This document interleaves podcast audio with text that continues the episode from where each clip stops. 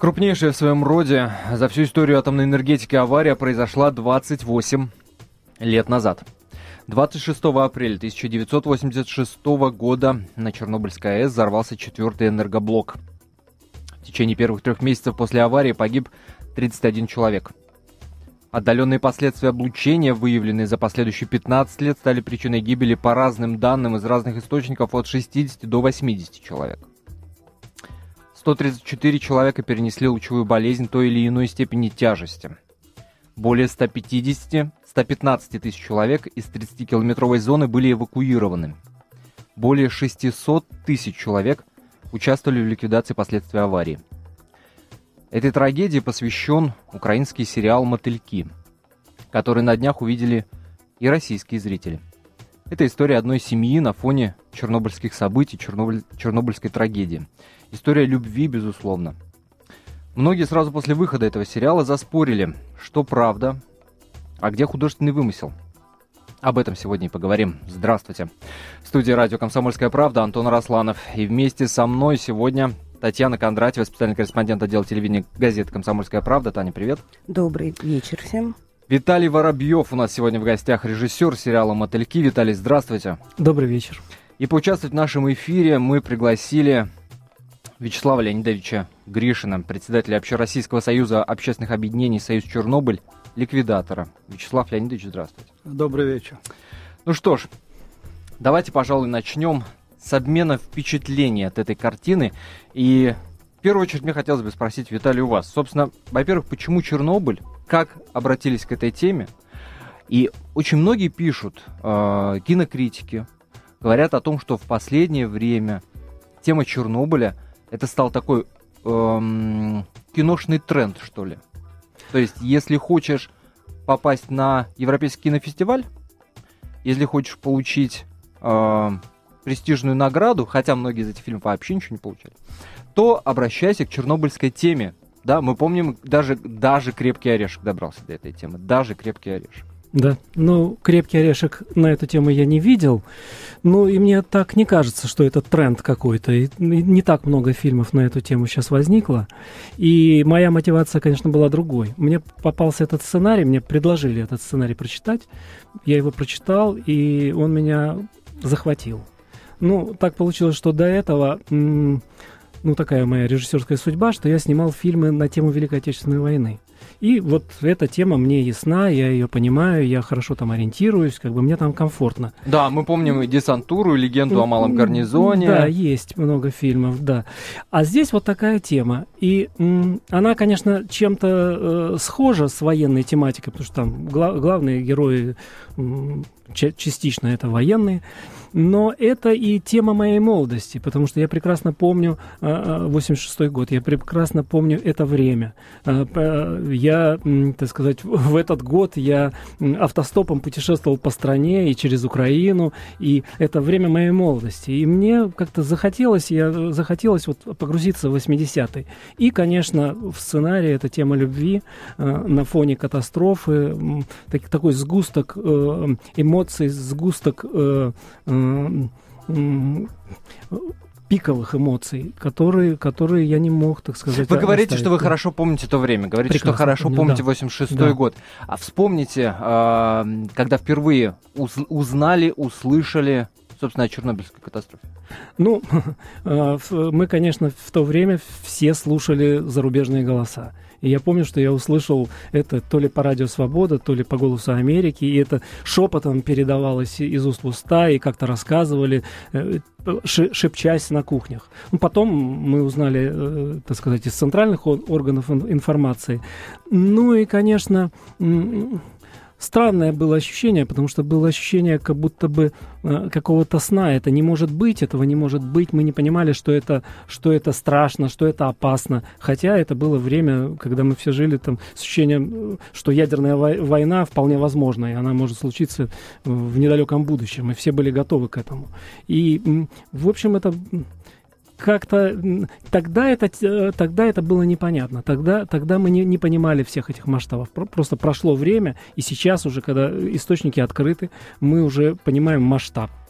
и, и понимаем, на грани чего находилась наша страна, на грани какой катастрофы. Потому что этот взрыв ужасный, он, так сказать, принес, так сказать, Э, много сложностей для, для нашей страны, да, но, но, но безусловно. мог он быть и более, более значительным. Вячеслав Леонидович, э, действительно же замалчивали э, первоначальную информацию, э, информация и не сразу появилась, и не в полном объеме, и безусловно, как мне, по крайней мере, кажется, это было оправдано. Э, понятно, что не, не хотели допускать никакой паники, не хотели ни в коем случае распространения вот этой самой страшной болезни, да, э, паника. Как вы об этом узнали, как вы об этом услышали, и в какой период времени вот действительно пришло это понимание того, что на самом деле произошло?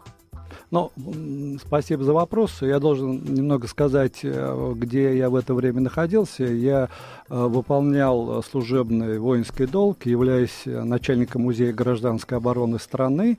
И, конечно же, буквально как только первая информация появилась э, в газете «Известия», это был 28 мая, и в последующем более позднем выступлении тогдашнего генерального секретаря ЦК КПСС Горбачева Михаила Сергеевича и э, мы понимали, что э, привлечение большого воинского контингента, как раз прежде всего из системы гражданской обороны страны, говорило о серьезных масштабах этой катастрофы и трагедии, э, поскольку уже четко было определено, что э, город Припять эвакуирован, что образована 30-километровая зона отчуждения, что уже в мае э, э, были отселены э, все населенные пункты из этой зоны. И э, понятно, э, я как политработник, то есть человек, который должен отображать активную позицию солдат вооруженных сил и, прежде всего, системы гражданской обороны, которая признана была ликвидировать последствия техногенных аварий, катастроф в мирное время – вот, и э, был готов э, к тому, чтобы э, принять э, самое активное участие в информировании э, вот, э, населения и, если угодно, значит... Э... Об информировании обязательно поговорим, но только после небольшой паузы. Впереди вас ждет свежий выпуск новостей. Буквально через 4 минуты мы вновь вернемся в студию радио «Комсомольская правда» и обязательно спросим Вячеслава Гришина, непосредственно участника событий, непосредственно участника ликвидации аварии, о том, что ему в сериале «Мотыльки» показалось не очень убедительным, а во что он действительно поверил и подтверждает, что да, так оно и было, никуда не переключайтесь, оставайтесь на волне радио «Комсомольская правда». Вы слушаете радио «Комсомольская правда». Я напоминаю, что поводом к нашему сегодняшнему эфиру стал выход сериала «Мотыльки» на Первом канале. Сериал, который посвящен э, чернобыльской трагедии. Э, я уверен, что многие из вас его смотрели. Э, кто-то досматривает, может быть, в эти минуты. Э, и я приглашаю вас присоединиться к нашему разговору. 8 800 200 ровно 9702. Номер телефона нашей студии 8 800 200 ровно 9702. Ваши впечатления от сериала, э, ваши вопросы нашим сегодняшним гостям. Сейчас обязательно напомню, с кем мы сегодня в студии. И 2420 это номер для ваших смс-сообщений. РКП перед текстом ставьте, пожалуйста, префикс. И не забывайте подписываться. 2420 РКП. Так где правда, где художественный вымысел в сериале о чернобыльской трагедии «Мотыльки»? Сегодня это тема нашего эфира. Татьяна Кондратьева, специальный корреспондент отдела телевидения газеты «Комсомольская правда» в студии. Виталий Воробьев, режиссер сериала «Мотыльки», и Вячеслав Гришин, председатель Общероссийского союза общественных объединений «Союз Чернобыль», ликвидатор. Вот с такой компанией мы сегодня и говорим на заданную тему. И в предыдущей части нашего эфира я обещал спросить Вячеслава Леонидовича, что в сериале ему показалось, может быть, не таким достоверным, как могло бы быть. Да, ну я, честно говоря, раньше, чем был показ, э, скачал фильм и посмотрел, в силу того, что э, сейчас напряженно по времени. И э, закончив просмотр фильма, а это было на одном дыхании, в принципе, э, побежал вниз, и жене сказала, говорю, да, говорю, ну и лажа. Она на меня посмотрела, говорит, в чем? То есть ей было э, интересно тоже, в чем лажа. И я, конечно, как человек военный и как человек, прошедший Чернобыль, сразу начал говорить о тех технических э, моментах, связанных с ликвидацией последствий катастрофы, да, забыв о художественном жанре, о том, что э, вообще происходит в фильме и так далее. Вот. Но могу честно сказать, что, конечно же, э, так технически меня несколько удивило это э, гибель э, экипажа вертолета. вертолета да, это первое, о чем да, пишут на да, форумах, да, где обсуждают да. сериал «Мотыльки». Да, ну, просто могу напомнить, что действительно такая гибель была, но это было 2 октября, и, безусловно, не в реактор свалился, а, а как раз, между прочим, во время а, митинга в честь завершения строительства объекта укрытия саркофага.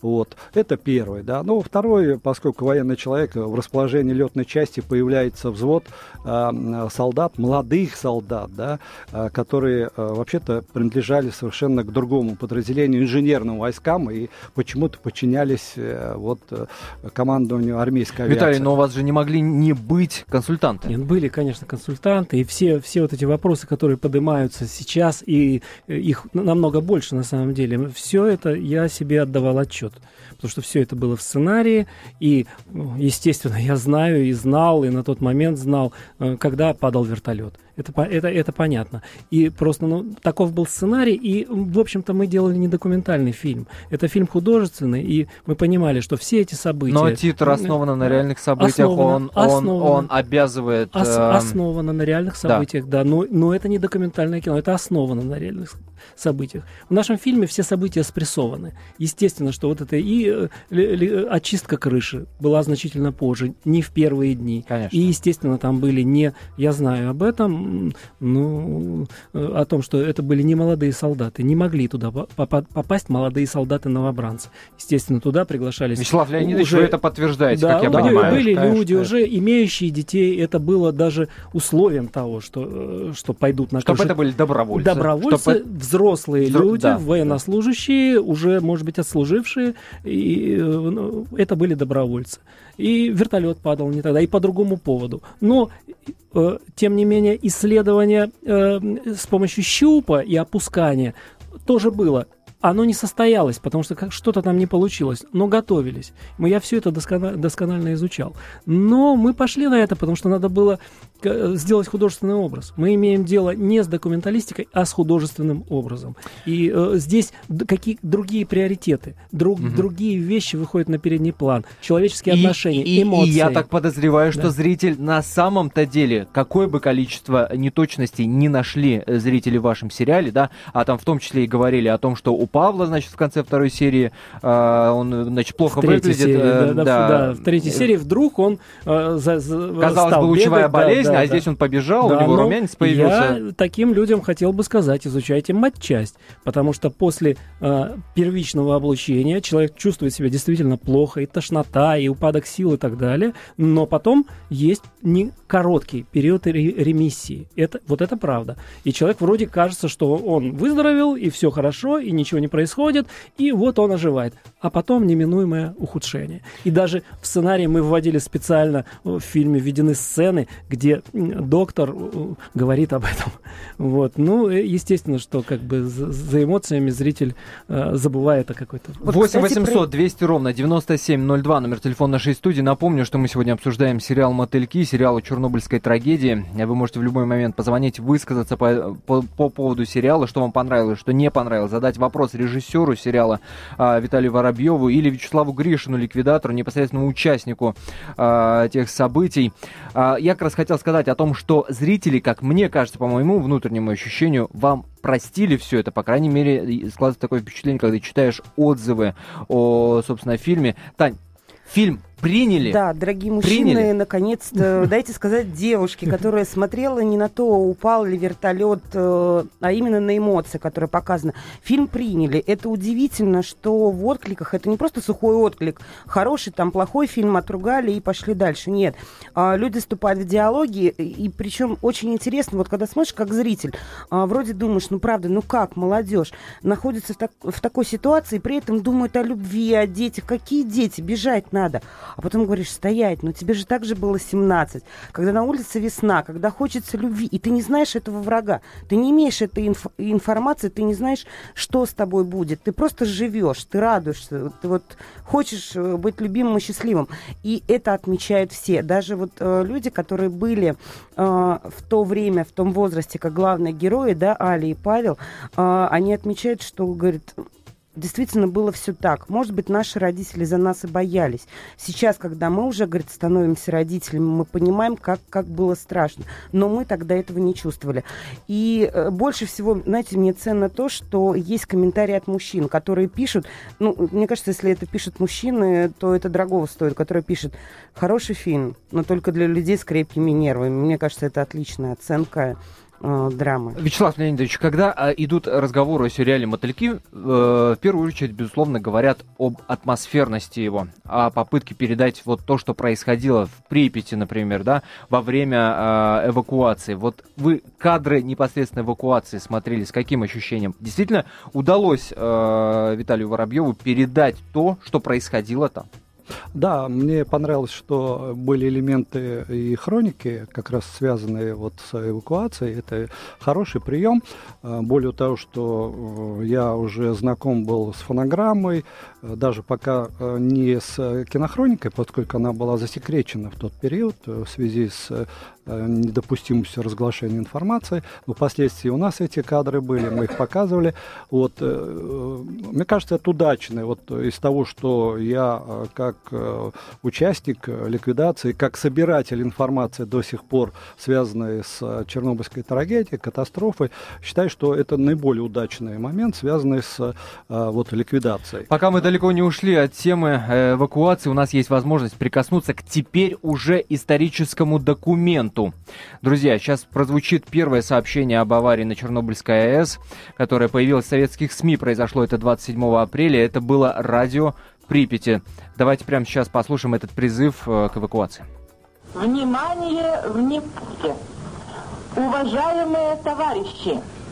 Городской совет народных депутатов сообщает, что в связи с аварией на Чернобыльской атомной электростанции в городе Припяти складывается неблагоприятная радиационная обстановка. Партийными, и советскими органами, воинскими частями принимаются необходимые меры. Однако, целью обеспечения полной безопасности людей и в первую очередь детей возникает необходимость провести временную эвакуацию жителей города Собственно, вы слышали все собственными ушами. Это был уже исторический документ, первое сообщение об аварии на э, в советских СМИ. А, Вячеслав Леонидович, вспомните, пожалуйста, ваш самый первый приезд? Ну, его трудно сказать приездом, потому что на самом деле я когда прибыл и с целью собрать информацию, тогда уже явно свидетельствующий о мужестве героизме э, воинов э, советской армии, гражданской обороны, вот, и пришлось развернуться и уехать, поскольку компетентные органы сказали, что вы, если приехали для того, чтобы собрать подобную информацию, то вы ее просто не получите. И э, только в декабре месяце 1986 года э, можно было э, и выехать, и собрать, и поработать по первому указу Верховного Совета э, СССР, который э, и определил награды, в том числе и героев Советского Союза, социалистического труда за ликвидацию последствий Чернобыльской катастрофы. Прервемся на небольшую паузу, а после вернемся и узнаем, насколько реально действительно история десятиклассницы Али Широковой, сыгранной Марией Поезжаевой, и солдата Павла, сыгранным Юрием Борисовым.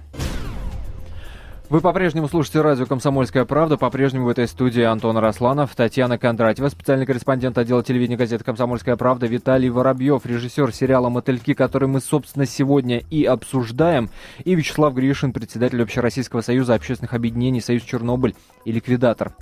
8 800 200 ровно 9702, номер телефона нашей студии. Э, ваши впечатления от сериала «Мотыльки» мы с удовольствием выслушаем. Или ваши вопросы. Милости э, просим в наш эфир. Наши вопросы ваши вопросы нашим сегодняшним гостям. 2420 это номер для ваших смс РКП перед текстом ставьте, не забывайте подписываться. 2420 РКП. Виталий, история а, главных героев а в первую очередь история главной героини у школе в самом конце сериала. А, друзья, сейчас будет небольшой спойлер. Если вы до конца не смотрели, выключите на минутку буквально э, радио, звук увидите, если не, хотите знать, чем все закончится. В общем, в самом конце да, а, идет отсылка к тому, что дочь главной героини до сих пор живет в Киеве. Uh, вот эти прямые uh, отсылы к тому, что действительно история реальна. Вот история главной героини, насколько она ну, я могу ответить. Вы знаете, в интернете, если покопаться, есть такой документ, называется «Монолог жены пожарника». Это Людмила Игнатенко. Это не прямой, не прямой прототип это эмоционально, эмоциональный прототип. Вот есть это пронзительнейший документ, это ее монолог, как она рассказывает о том, как, как умирал ее муж, пожарник Игнат, Игнатенко, один из вот тех 19, по-моему, которые... Э, Василий Игнатенко а, да. из шести, которые захоронены в Митино, первый погибший. Одни из первых, да, да. И вот это удивительная история, потому что ему было 21, ей было 20, ну, они чуть-чуть при, постарше, да. Принесли мне красен орден. Красного цвета. Я смотреть на него долго не могла. Слезы катятся. Родила мальчика. Андрей. Андрейка. Подруги останавливали. Тебе нельзя рожать. И врачи пугали. Ваш организм не выдержит. Потом... Потом они сказали, что он будет без ручки. Без правой ручки.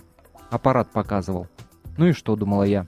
Научу писать его левой ручкой это лишь кусочек, это лишь небольшой кусочек. Да, да, и вот прочитав вот, вот, эти, вот эти строки, они, каждый раз, когда я читаю, у меня ком в горле, слезы стоят вот здесь вот близко, вот я на это ориентировался. И вот когда я нашел э, актрису Машу Поезжаю, э, которая вот по своей природе похожа вот по этой вот трепетности, по этой вот, вот своей э, э, душевной организации, мне стало ясно, что это кино можно сделать вот с этой актрисой и основываясь вот на, на, на таких вот эмоциях, на таких чувствах. Вот в этой мере это является прототипом ну, там, мальчик, да, Игнатенко, по-моему, даже жива до сих пор, ну, во всяком случае, была жива.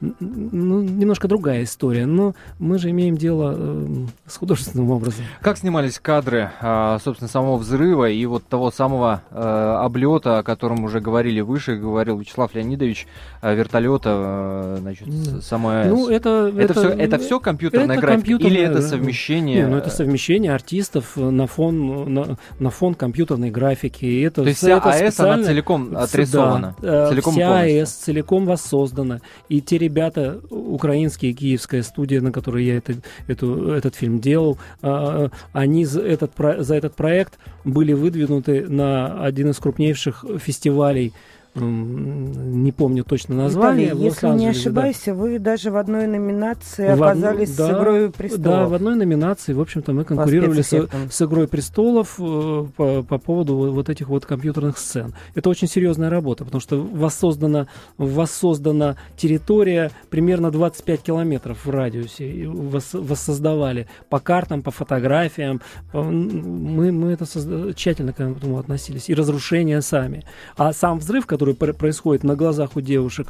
Ну, я помню, это были первые съемочные дни, конечно, трудно начинать сразу с таких сцен, ну, это технология, кино снимается не в порядке событий, а так, как удобно по компоновке актеров, объектов и так далее. Вот мы начинали со сцены взрыва, когда машина стоит возле станции. Это тоже серьезная вещь. Это было связано с пиротехникой. Надо было э, симулировать вспышки света, дым, а потом уже там, в глубине, дальше дорисовывать вот эту станцию. Это, это была серьезная, интереснейшая работа.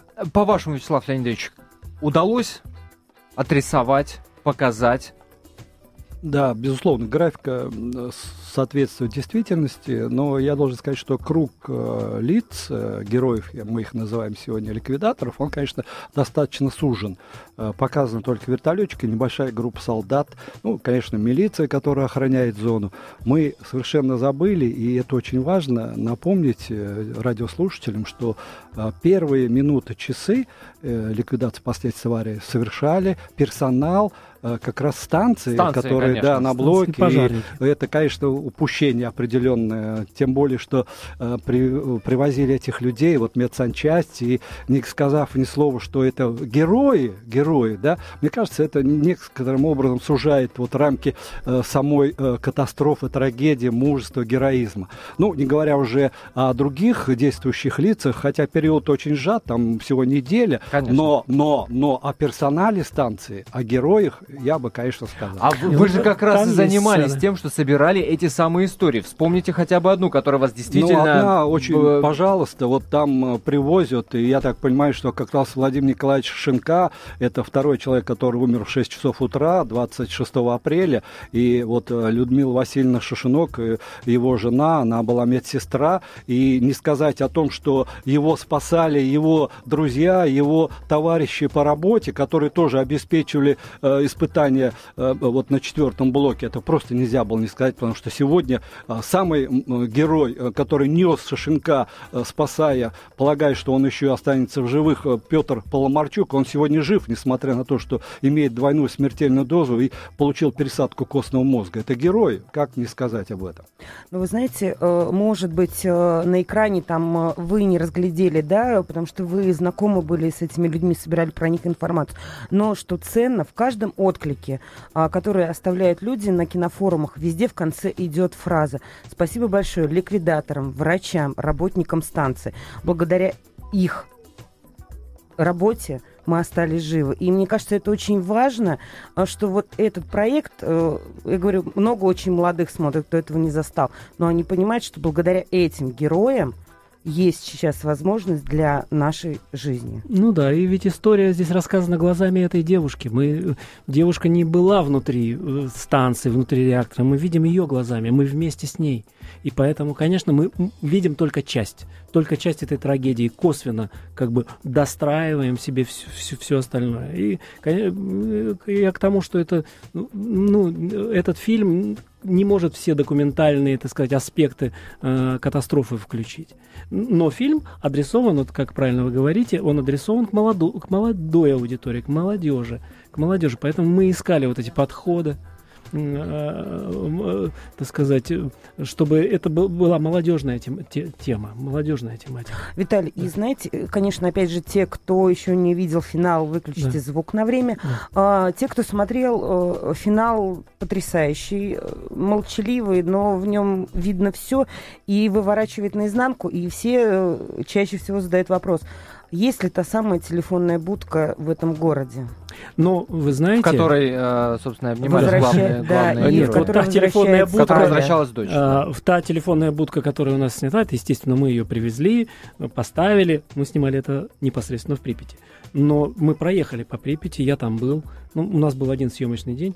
Там есть телефонная А это случайно не в районе улицы Курчатова, если не ошибаюсь? Нет, это, это, в районе, это в районе площади. Вот это мы снимали, и там потом панорама, э, кран поднимается и показывает вот эту централь, центральную площадь. В общем, где... теперь все будут искать эту телефонную будку как место, я не знаю, какого-то Есть, там есть телефонные видимо. будки, и, в общем-то, они вот так и, так и выглядят, да, и те самые телефонные будки. А правда, э, что говорят, что... Э, ну, это в первую очередь вам вопрос, Вячеслав Леонидович. Э, вот мне просто зацепил такой факт, когда читал Чернобыльская авария, что многие говорят о том, что водители пожарных машин, которые первыми прибыли, меньше всего пострадали из тех людей, которые первыми оказались на месте аварии. Но э, что значит имеется в виду пострадали? Безусловно, они не переоблучились так, как и погибли да. лейтенант Правик, э, Кибинок, и тот же Василий Игнатенко, и Ващук, э, и э, э другие э, пожарные. Э, но у них была задача, они были расчеты, они подавали воду, они были у насосной станции, и поэтому э, не поднимались по лестнице и не были в зоне особо опасного радиационного воздействия. Поэтому они получили дозу, многие Многие из них э, больные острой лучевой болезнью были, но, слава богу, они живы. Многие из них? Да, конечно, да, многие из них живы. Ну, и пожар... братья Шавреи, которые были в это время как раз водителями вот этой, я четко помню, они в шестерке лечились в свое время. Понятно, спасибо, друзья. Эм, прервемся на небольшую паузу. Впереди свежий выпуск новостей, а после вновь возвращаемся в студию радио «Комсомольская правда».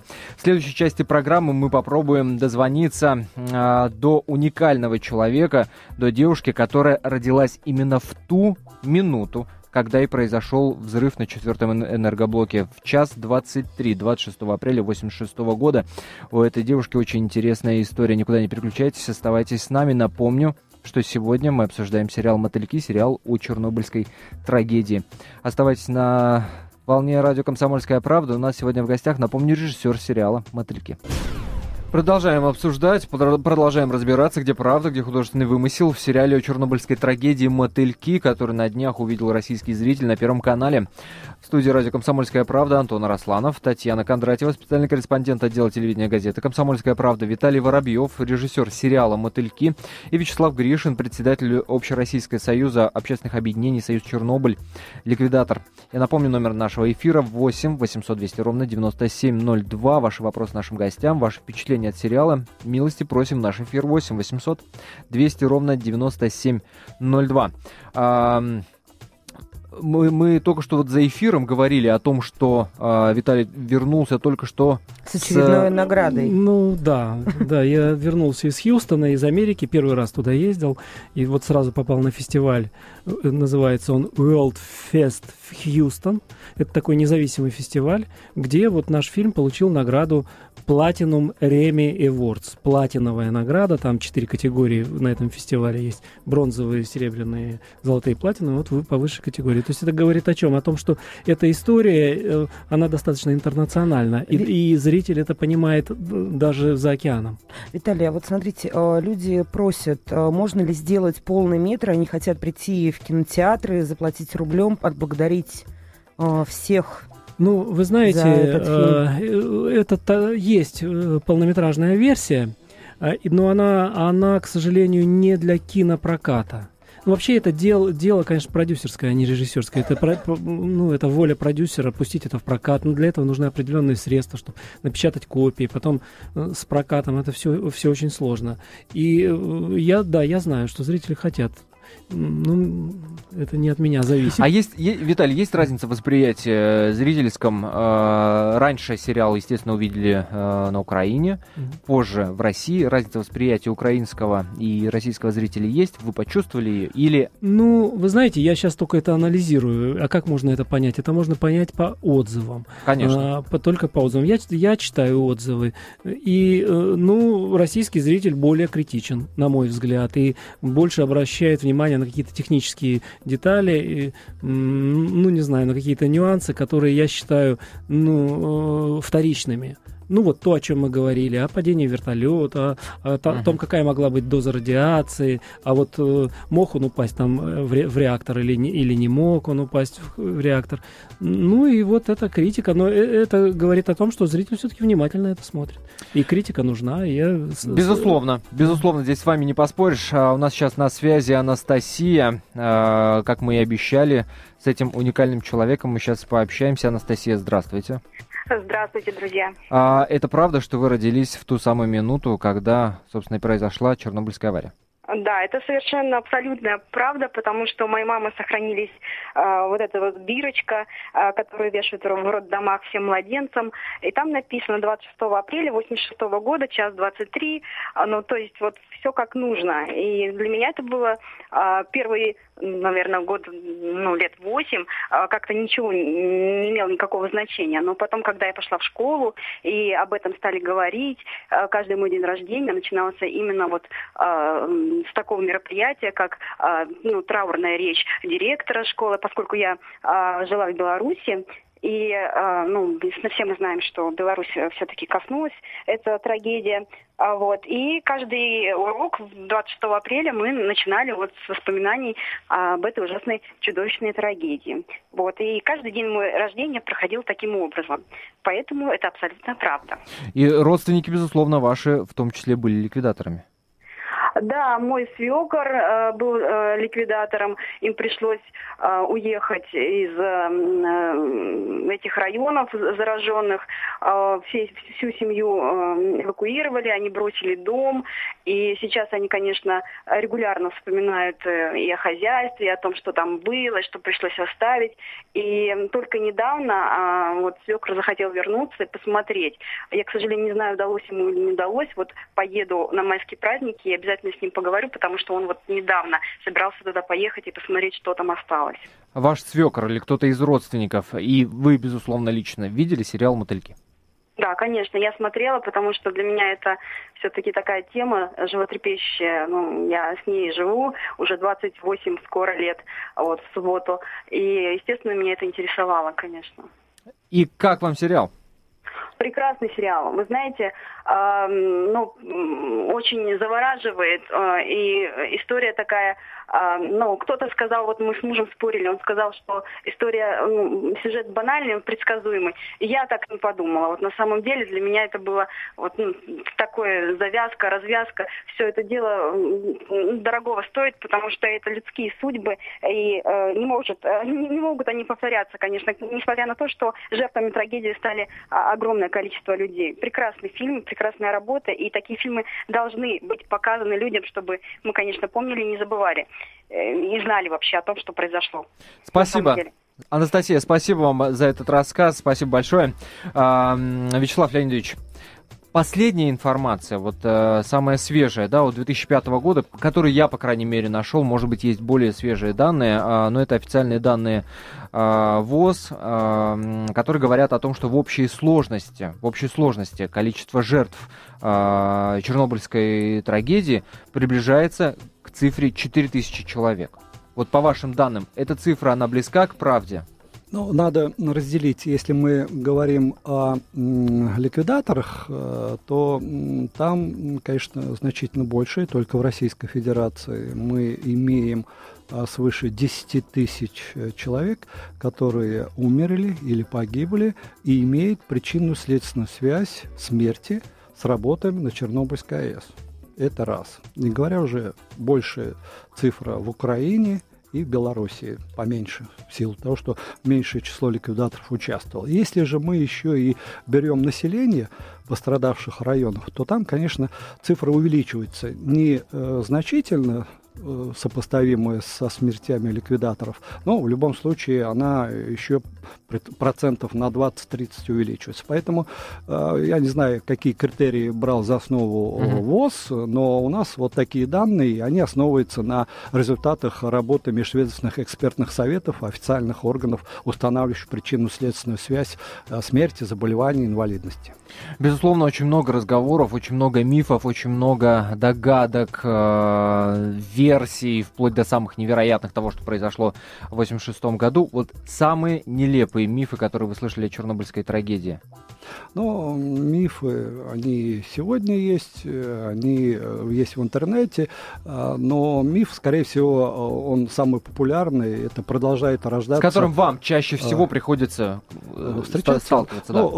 вот есть, вы знаете, врожденное уродство среди детей, среди животных. Вот, скорее всего, многие вещи, они связаны не столько с, с Чернобыльской трагедией, с последствием радиационного воздействия, сколько, в принципе, они всегда э, отмечались, но э, в большей степени стали после Чернобыльской катастрофы. Скорее, это вот уродство. А остальное, ну, мне кажется, особо не раздувает истории никаких и мифов.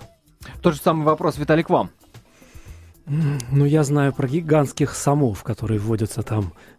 Но это не миф. это не миф, это, реально. Это реально. А так они, говорят, там э, бросаются даже на птиц, которые рядом с водой садятся. А другая информация, что эти самы хлебом э, их покормили, да. Прикормливают, так, э, прикармливают. Чему верить? Они все, и то, и другое имеет место. А, и то, и другое.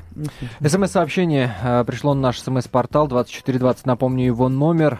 Человек, к сожалению, не подписался, но пишет следующее.